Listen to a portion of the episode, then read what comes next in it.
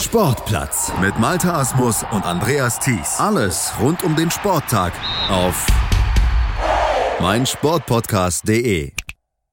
Futsal-Dienstag auf meinsportpodcast.de im Sportplatz mit Malte Asmus und wir blicken zurück auf die Viertelfinal-Hinspiele um die deutsche Meisterschaft. Die Playoffs, die Hinspiele, die hatten es in sich in den vier Partien, fielen insgesamt 45 Tore und fast die meisten davon, nicht ganz die meisten, die fielen beim Duell zwischen den HSV Panthers und den Futsal Panthers aus Köln. Und das stellen wir auch gleich mal in den Mittelpunkt unserer Berichterstattung, die wir natürlich wieder vornehmen mit unserem Experten von futsalgermany.de mit Heinz-Peter Effing. Moin, Heinz-Peter. Guten Morgen, Malte. Ja, das Duell Panthers gegen Panthers sozusagen, das ist natürlich was, was die Futsalwelt aufgeregt hat am Wochenende. Vor allen Dingen dieser kuriose Spielverlauf. Die Panthers aus Köln zu Gast in Hamburg, die waren schon mit 4 zu 0 vorne, aber am Ende verloren sie doch noch mit 6 zu 10. Die HSV Panthers setzen sich also in eigener Halle durch. Wir haben natürlich Stimmen zum Spiel eingefangen, die wir euch vorab natürlich gleich zu Gehör bringen. Zum einen der Torhüter des HSV, das ist äh, Jalcin Celani, der sagt was dazu und auf Kölner Seite, da hat Christoph Ruschenpöhler einiges zu sagen. Ja, es war in der Tat ein wirklich verrücktes Spiel, was, glaube ich, die ganzen, also die Protagonisten, Zuschauer, Schiedsrichter glaube ich, so auch noch nicht erlebt haben. Ähm, zwei wirklich ähm, ganz, ganz verschiedene Halbzeiten. Erste Halbzeit klar dominiert von Köln. Ähm, können vielleicht sogar noch das ein oder andere Tor mehr machen. Wir haben überhaupt nicht stattgefunden. In der ersten Halbzeit viele Totalausfälle oder Ausfälle. Ähm, wir waren nicht da, das muss man so sagen.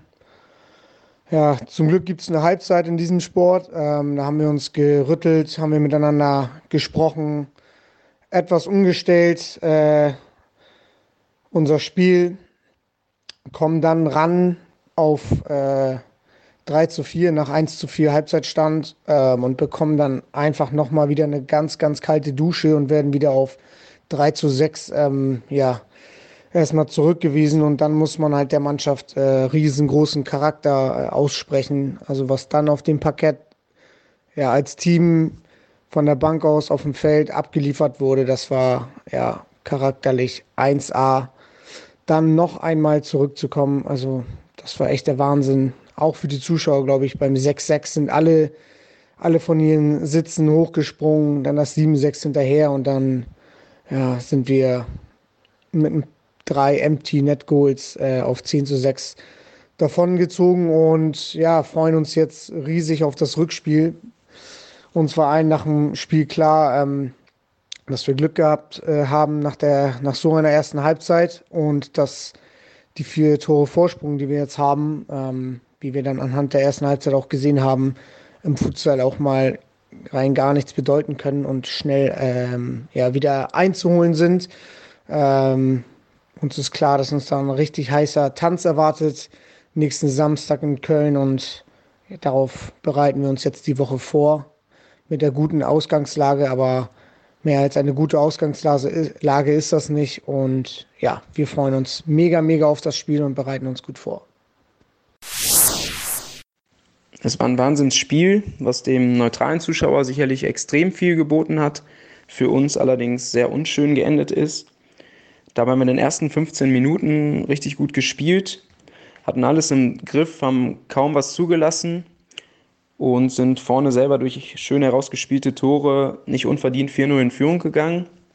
Ende der ersten Halbzeit kamen wir dann an unsere Foulgrenze und auch darüber hinaus. Den ersten 10 Meter konnte Schreiber Fernandes noch parieren. Beim zweiten war dann der Nachschuss drin. Allerdings haben wir dann im zweiten Abschnitt sehr viel vermissen lassen, was uns normalerweise auszeichnet, vor allen Dingen in der Defensive. Hamburg kam natürlich mit vollem Elan nochmal aus der Halbzeit raus, kam dann auch durch zwei schnelle Tore zum Anschluss von 4-3. Dann kamen wir ein bisschen aus dem Nichts sogar nochmal zum 6-3 und sind davongezogen durch einen Doppelschlag. Allerdings äh, kam danach dann die gelb-rote Karte für mich. Die Überzahl nutzte Hamburg zum 4-6. Und anschließend ja, überrollte uns Hamburg eigentlich vor allen Dingen mit ihrer körperlichen Wucht. Wir hatten dann kaum mehr was dagegen zu setzen und ähm, gingen dann mit 7-6 erstmal in Führung. Als wir auf den Flying Goalkeeper setzten, klappte bei Hamburg dann auch sehr viel. und bei uns nichts mehr und dementsprechend kommen wir, ja, gehen wir mit dieser sehr, sehr ungünstigen Ausgangssituation von minus vier Toren ins Rückspiel in der nächsten Woche. Hans-Peter, das waren die Stimmen der Beteiligten, die haben das Spiel ja schon mal zusammengefasst, diese ganze Emotionalität, die da auf dem Feld war und letztlich auch diesen kuriosen Spielverlauf schon nachgezeichnet. Schon eine Überraschung, dass das so torreich wird. Ja, da bin ich hundertprozentig bei dir.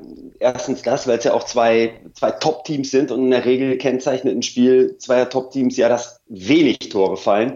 Aber es war offensichtlich die Emotionalität, die du gerade schon angesprochen hast, die da eine ganz, ganz große Rolle gespielt hat also die HSV Panthers haben, Jalcin äh, sagt ja auch, äh, haben den Faktor Wille, Kampf, am Ende, die haben alles reingehauen, um das Ding über die Emotionen und über den Kopf, über den Willen. Die wollten einfach dieses Ding nicht verlieren, haben alles reingehauen und haben das Ding dadurch dann zweimal gedreht, muss man ja sagen. Sie lagen ja nicht nur 0 zu 4 hinten in der ersten Halbzeit, für dieses 0 zu 4 mussten die Kölner aber auch an ihre Foulgrenze gehen. Christoph Rüschenpüller sagt ja, die ja dann am Ende des Tages auch noch eine Rolle gespielt hat, durch zwei gelb-rote Karten und vor allen Dingen auch durch einen durch einen 10 Meter, der in der ersten Halbzeit für den Anschluss gesorgt hat, zum 1 zu 4, vollstreckt von Zankel. Ähm, ja, und, und in, insofern äh, haben die Hamburgers dann tatsächlich in der zweiten Halbzeit nochmal geschafft, aus einem 3 zu 6 am Ende ein 10 zu 6 zu machen. Also das ist schon, schon, schon auch überraschend für mich, dass eine Mannschaft wie die Kölner, die über so viel Erfahrung verfügen, über, über so viele Nationalspieler ja auch verfügen, die ja schon einiges erlebt haben, schon einiges mitgemacht haben, schon sehr viele Spiele gemacht haben. Diese Mannschaft selbst spielt ja in dieser Konstellation oder nahezu in dieser Konstellation ja auch schon einige Jahre zusammen, dass das dann wirklich so passiert. Also, dass man zweimal so, ja, relativ deutlich in Führung liegt. Klar sagt man immer, im Futsal kann immer alles passieren. Man kann hochführen, man kann am Ende doch noch verlieren. Ja, hat man hier wieder gesehen. Aber ich sage auch, das darf nicht passieren. Also, wenn man zweimal im Match die Möglichkeit hat oder die, an einem Punkt steht, wo man mit, mit drei, vier Toren führt, dann muss man bei der Qualität, die die Kölner ja dann auch haben, die Cleverness haben, das Ding einfach nach Hause zu spielen. Aber die, die Hamburger haben alles reingeworfen. Die haben natürlich auch davon profitiert, dass Christoph Rüschenpöhler äh, mit Gelb-Rot vom Platz geflogen ist. Ähm, Timo Heinze mit Gelb-Rot vom Platz geflogen ist. Das sind natürlich auch zwei Spieler, die A, erstmal nicht dafür stehen, dass sie hart Futsal spielen, also häufig Fouls ziehen. Mm, aber da sieht man mal wieder, selbst die, die Jungs, die mussten alles reinhauen, um, um gegen die Hamburger zu bestehen sind dann am Ende bestraft worden. Ich habe mir auch sagen lassen, die Karten waren berechtigt, definitiv. Die Hamburg Panthers haben wirklich es geschafft, in diesem Spiel das Momentum mehrfach wieder auf ihre Seite zu ziehen, obwohl die Kölner eigentlich schon in Richtung Sieg unterwegs waren. Was ich nicht verstehe, ist, die Kölner liegen, glaube ich, steht beim Stande von 6 zu 6 oder 7 zu 6 dran am Ende für die Hamburger, spielen die Kölner auf Flying weiß ich nicht, wieso Daniel Gerlach dies so entschieden hat, weil muss man auf Flying spielen, wenn man 7 zu 6 in einem Auswärtsspiel zurückliegt, wo man doch noch ein Heimspiel hat? Ich weiß es nicht, was ihn da geritten hat. Ich hätte es wahrscheinlich nicht gemacht, aber hätte wenn und aber. Ich stand nicht an der Seitenlinie. Ich musste die Entscheidung in dem Moment natürlich auch nicht treffen. Ich sage nur so viel. Es hätte den Kölnern so nicht passieren dürfen. Es ist aber trotzdem, es ist halt gegen eine sehr gute Mannschaft passiert. Das ist auch so. Und was jetzt die Chancen aus Erreichen des Halbfinales angeht, sehe ich die relativ klar verteilt. Auch wenn, wenn Jalcin Celani da noch ein bisschen vorsichtig ist, was ich auch verstehen kann. Natürlich kann ein 4-0 auch von den Kölnern aufgeholt werden. Aber ich glaube, die Hamburger, die haben sich in dieses Viertelfinal-Playoff jetzt so reingebissen. Die lassen sich das nicht mehr nehmen. Ich denke 75 Prozent Wahrscheinlichkeit für die Hamburger, damit sie ihr fünftes Halbfinale bei den deutschen Fußballmeisterschaften erreichen. Die Wahrscheinlichkeit der Kölner liegt dann somit nur noch bei meiner Meinung nach 25 Prozent, dass sie in ihr drittes deutsche Meisterschaftshalbfinale kommen. Dann kommen wir zu einem weiteren Viertelfinale, was offen, offen ist. 3 zu 3 ging es nämlich aus zwischen Liria Berlin und dem FC MCH Sennestadt. Da gab es also ein Unentschieden in Berlin und wir hören die Beteiligten. Wir hören von den Berlinern den Torhüter Johnny Göde und natürlich von Sennestadt den Trainer Sebastian Rauch. War ein hartes Stück Arbeit. Wir mussten sehr leidenschaftlich agieren, um gegen gute Sennestädter äh, gegenhalten zu können. Und das haben die Jungs gemacht. In der ersten Halbzeit haben wir auch spielerisch gute Akzente setzen können. Ähm, haben dann doch die eine oder andere Torchance uns erarbeiten können, waren auch relativ eiskalt vorm Tor, also haben die Chancen gut genutzt. Ähm, ja, in der zweiten Halbzeit äh, hat man schon äh, den Druck der Gegner gemerkt. Ähm, wir haben es über die Leidenschaft wettmachen können, äh, sind am Ende natürlich ein bisschen traurig, dass es nur zum Unentschieden gereicht hat, aber äh, ich denke, wir können ganz gut damit leben. Das Spiel in Berlin hat äh, wirklich großen Spaß gemacht, auch wenn es für uns nur 3-3 geendet ist. Beide Mannschaften sind respektvoll miteinander umgegangen. Ähm, die Kulisse war wirklich super und ähm, ja, in diesem Zuge auch nochmal ein riesen Dankeschön an unsere mitgereisten Anhänger aus Sennestadt, die das Spiel über weite Strecken lautstark zu einem gefühlten Heimspiel für uns gemacht haben ja, wir freuen uns schon sehr auf das Rückspiel zu Hause mit diesen Leuten auf der Tribüne. Also es war wirklich top und auch beim Rückspiel, da wird's ja nochmal getoppt, denke ich. Na, es ist also richtig Bock auf das Rückspiel schon wegen der Tribüne dann. Gut, ähm, ansonsten sportlich gesehen, ähm, unsere Spielanlage war eigentlich richtig gut. Ähm, aufgrund von vier Ausfällen mussten wir aber ein wenig unsere Spielidee modifizieren, so würde ich es mal sagen. Und ja, äh, Liria Berlin ist durch seine wirklich sehr starke individuelle Qualität natürlich auch sehr schwer zu bespielen. Ähm, die haben nicht umsonst vor kurzem noch Hohenstein deutlich mit 6 zu 2 besiegt und sind zusammen mit Köln auf jeden Fall der stärkste Vizemeister im Feld und gehörten für mich vorab auch schon zu den Top-Anwärtern auf den Titel. Ja, aber dennoch, ähm, wir waren rund 80, ja, vielleicht sogar knapp 90 Prozent der Spielzeit das äh, tonangebende Team. Äh, wir hatten zahlreiche Einschussmöglichkeiten, doch der gegnerische Torwart äh, Johnny Göde hat das Spiel seines Lebens gemacht, zumindest von dem, was ich bisher von ihm gesehen habe. Ja, und der Junge war nicht umsonst schon Nationaltorwart. Und äh, auch zu Recht, muss man sagen, hat er in diesem Spiel auf jeden Fall bestätigt. Ja, aber bringen wir es auf den Punkt. Ähm, wir haben dreimal so viele Torchancen wie der Gegner und laden Berlin bei allen drei unserer Gegentore durch individuelle Fehler ein. Ähm, bei zwei Gegentoren vertändeln wir als letzter Mann vor unserem Tor den Ball. Das darf nicht passieren, kann aber passieren, da uns derzeit vier Stammkräfte fehlen und drei davon, um das in diesem Kontext auch einzubinden, äh, damit man es versteht, ähm, sind halt unsere Stammfixus Ibu Kalemschi, Robert Ljubic oder auch unser Kapitän Hakan Güsel. Die haben natürlich auf so einer Position ihre Erfahrungswerte und werden in dem Spiel natürlich anders dann in den Situationen umgegangen und mit der Situation umgegangen, während nun die gemachte Erfahrung mit diesen Fehlern schnelle Lerneffekte hervorbringen müssen, damit wir im Rückspiel diese Fehler abstellen und äh, dann auch aus der Überlegenheit den Sieg nach, ja, zu Hause feiern können. Liria hat auf jeden Fall auch sehr gut gespielt, muss man auch sagen, sehr gut dagegen gehalten, hat eine große Qualität vor allem in, der, in ihrer Chancenausbeute, denn die drei größten Möglichkeiten wurden versenkt und sie strahlten auch durch Standards und Konter immer wieder Gefahr aus. Ist auch eine super Mannschaft, muss man einfach sagen. Top-Spieler haben sie auch bewiesen am Samstag. Aber aufgrund der Spielanteile können wir das Spiel gewinnen, vielleicht auch äh, deutlicher. Aber man muss auch ganz ehrlich sagen, wir müssen nach einem 3-1 Rückstand auch damit zufrieden sein, dass wir noch 3-3 gespielt haben. Wir haben eine sehr gute Moral bewiesen und haben uns nach den zwischenzeitlichen äh, Rückschlägen nicht aus der Ruhe bringen lassen und haben dann auch mehr als verdient noch das 3-3 gemacht. Und wir werden das Spiel nun gut analysieren, werden dann im Rahmen der Trainingseinheiten in der Woche die Fehler abstellen und uns auch in Sachen Torabschluss noch ein paar Dinge bewusst machen. Hinzu kommt, äh, lernen wir natürlich noch ein paar Dinge aus dem Hinspiel, habe noch ein, zwei Ideen, die wir zum Rückspiel auf jeden Fall versuchen umzusetzen. Ja, und dann wollen wir das Rückspiel gewinnen und ins Halbfinale der deutschen Meisterschaft. Ja, Hans-Peter Sebastian hat es gesagt, ein wirklich turbulentes Spiel, ein Spiel, was Spaß gemacht hat zum Gucken, vor allen Dingen für die neutralen Beobachter, hat natürlich auch dann die Punkte angesprochen, die bei seiner Mannschaft eben nicht so liefen und herausgestellt, was für eine starke Mannschaft Liria auch einfach ist. Ja, und vor allen Dingen der Torhüter Johnny Gürde selbst, der ja auch den, den O-Ton uns geliefert hat, der ja auch was zum Spiel gesagt hat, spricht natürlich extrem für ihn, dass er sich nicht selber da heraushebt. Er spricht gar nicht über sich, aber das machen die anderen und das machen sie auch zu Recht. Er ist Erzieher im Hauptberuf und im Nebenberuf ist er Hexenmeister, habe ich jetzt gelernt. habe ich gelesen. Er, ich habe ein Ding gesehen, was er gehalten hat, einen abgefälschten Schuss, war unfassbar gut. Er hat offensichtlich wirklich zumindest eines der Spiele seines Lebens gemacht. Er sollte versuchen, das Ganze in Sennestadt nochmal so hinzukriegen.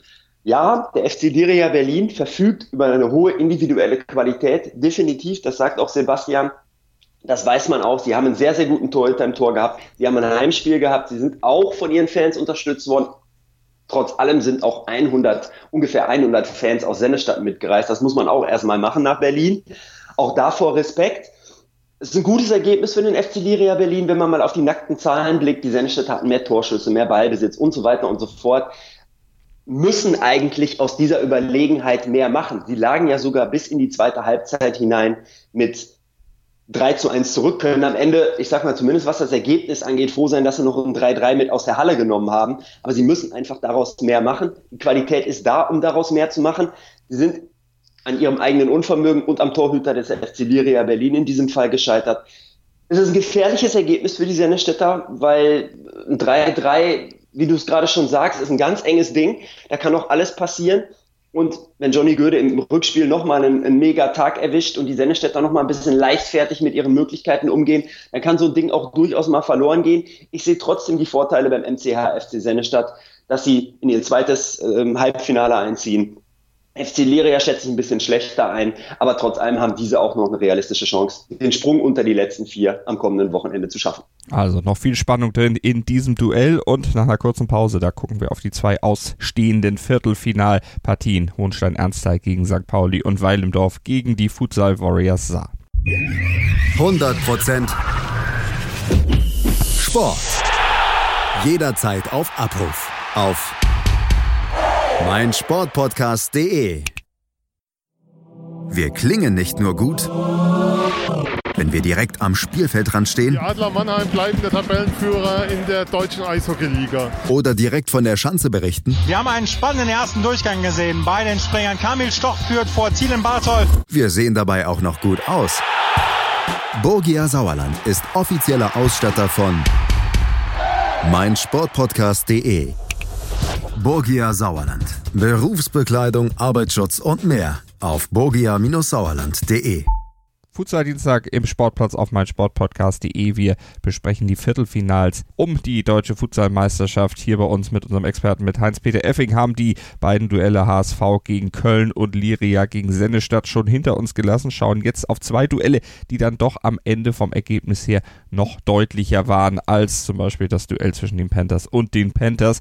Gucken wir zunächst mal zum Duell zwischen dem VfL 05 Hohenstein-Ernsthal. Die hatten zu Hause den FC St. Pauli zu Gast und am Ende hatten sie mit 6 zu 0 die Nase vorn. Patrick Ernst Bunsemeier von St. Pauli, der fasst das Spiel zusammen und seine Erkenntnisse aus St. Paulianer Sicht.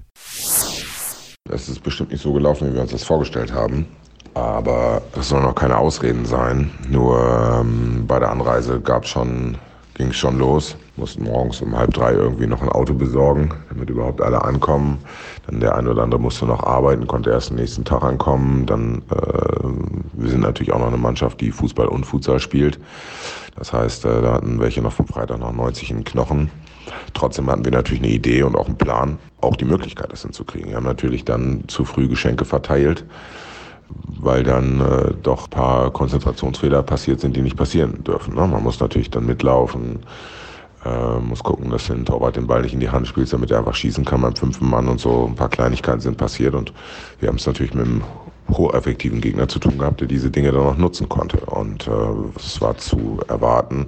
Das ist einfach der Unterschied, wenn du einfach nicht die Möglichkeiten hast, jeden Tag zu trainieren und dieses Niveau äh, abzuliefern, das hier Hohenstein-Ernsthal vorgelebt hat. Ja, Hut ab äh, vor der Effektivität. Äh, trotzdem war mehr drin für uns. Und ähm, der Tag war einfach ein bisschen geschenkt. So von den Inhalten her. Halbzeit 2 war dann äh, besser auch. Wir haben dann weiter mit 35, äh, mit, äh, mit fünf Mann gespielt. Ähm, fünf Minuten insgesamt im Spiel nur ähm, ohne fünf Mann, wenn man so will. Und genau in diesen fünf Minuten kriegen wir dann auch nochmal zwei Tore. Haben dann Ballbesitz wie Barca aber das war's dann auch. Ne? Also äh, konnten dann auch nicht genügend zwingende Chancen kreieren, weil es einfach auch gut verteidigt wurde.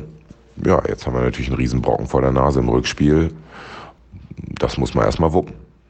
So, das ist zwar machbar ja, im Futsal und im Fußball ist alles machbar. Aber die Hoffnung steht zuletzt. Ne? Also wir müssen jetzt auf jeden Fall Gas geben und uns ein paar Dinge überlegen, wie wir hier äh, das Ding drehen können, müssen sechs Tore aufholen. Und äh, jedes Tor, das wir kassieren, tut natürlich doppelt weh jetzt. Und äh, trotzdem insgesamt, wenn man äh, mal die Entwicklung der Mannschaft betrachtet, ähm, und äh, ist, ist das ist das dennoch eine Riesenleistung. Also wir sind gestartet als Fusionsteam, sind, äh, haben uns, konnten uns gleich qualifizieren, damit hat auch keiner gerechnet. Und ähm, kommen dann auch durch die erste Runde. Auch das war sicherlich unser Ziel. Aber äh, gegen Hohenstein-Ernsthal war natürlich auch Bonus. Ne? So, also ja, wir wussten, das ist der amtierende deutsche Meister. Die arbeiten äh, drei, viermal die Woche. Das sind alles erfahrene Spieler mit Erstliga-Erfahrung aus Tschechien oder sonst woher, bis vielleicht auch Christopher Wittig. Der schenkt uns dann auch nochmal drei ein. Das war auch große Qualität. So, da fehlt uns einfach noch ein bisschen in der Entwicklung. Das muss man einfach offen zugeben. Aber äh, die werden wir nehmen. Als Peter Patrick Ernst Bunsemeier hat es am Ende gesagt, man sieht sich ja nochmal. Also glaubt man da dann doch noch, auch wenn er aufgezählt hat, wie stark natürlich Hohenstein-Ernsthal ist und sich auch in dem Spiel präsentiert hat, dass es da doch noch zu Hause eine kleine Chance gibt für St. Pauli? Ich finde es vor allen Dingen gut, dass er daran glaubt. Also abgeschenkt ist das Ding im Kopf noch nicht, auch wenn ich die Chance für gering halte, dass sie das Ding noch drehen können. Die liegt maximal bei 10 Prozent. Er spricht sie auch an, sie hatten Ballbesitz wie Barca, ja, aber sie hatten noch einen Mann mehr am Feld. Sie haben ja viel mit Flying gespielt, das darf man nicht vergessen. Barca hat ja meistens viel Ballbesitz, ohne dass sie einen Mann mehr sind. Genauso wie Manchester City. Ja, aber die aber haben Messi, das, die haben Messi, der ist, äh, ist schon quasi einer mehr. Ja. ja, das ist in der Tat so. Also Messi ist schon herausragend. Ähm, heute Abend werden wir ihn ja wieder sehen können. Ähm, nein, aber trotz allem, sie haben es wirklich mit Flying versucht, was auch ein, ein probates Mittel ist, äh, Ballbesitz zu generieren gegen den VfL 05 Hohenstein Ernst, sie nicht ins Spiel kommen zu lassen, weil sie sind schon eine, eine richtig gute Mannschaft, also der VfL 05 Hot. Die haben es halt auf diesem Weg versucht. Dieser Weg war, ja, ich will jetzt nicht sagen komplett falsch, aber er ist durch die gnadenlose Effizienz der Hohensteiner und natürlich auch die Qualität, die diese Mannschaft hat, bestraft worden. Wittig in diesem Spiel drei Tore gemacht. 6-0 ist schon eine Aussage. Also gar kein Gegentor zu kriegen, schon gar wenn der Gegner im, im Großen und Ganzen fast permanent im Flying spielt, weil eigentlich kriegst du da, wenn du mit einmal mehr am Feld bist, wenn du ein bisschen schnell den Ball zirkulieren lässt, dich gut bewegst, immer Abschlusschancen und machst in der Regel auch zumindest ein Türchen. Aber es hat ja auch bei den Kölnern nicht geklappt. Die haben ja auch mit Flying überhaupt gar kein Tor gemacht und dann haben sich, glaube ich, drei oder vier gefangen. So war es auch hier. Der VfL 05 Hohenstein-Ernsthal stapelt gerne tief, Heiko Fröhlich stapelt gerne tief. Diese Mannschaft ist extrem stark, die sollte man auf jeden Fall auf dem Zettel haben, nicht nur weil sie Titelverteidiger sind, sondern weil sie fast wie ein Profiteam arbeiten. In diesem Spiel auch noch eine hohe Effizienz, Effizienz gezeigt. Die fahren jetzt nach Hamburg mit einem richtig guten Ergebnis im Koffer.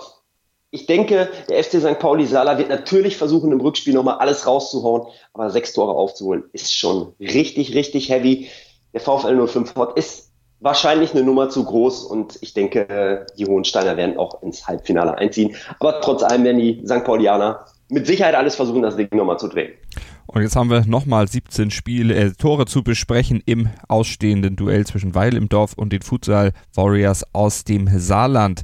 Da ging, ging, das Spiel nämlich mit 12 zu 5 am Ende für den TSV Weil im Dorf aus. Die setzten sich zu Hause also klar durch. Und Patrick Backes von den Warriors sah, der hat nach dem Spiel was zu uns gesagt.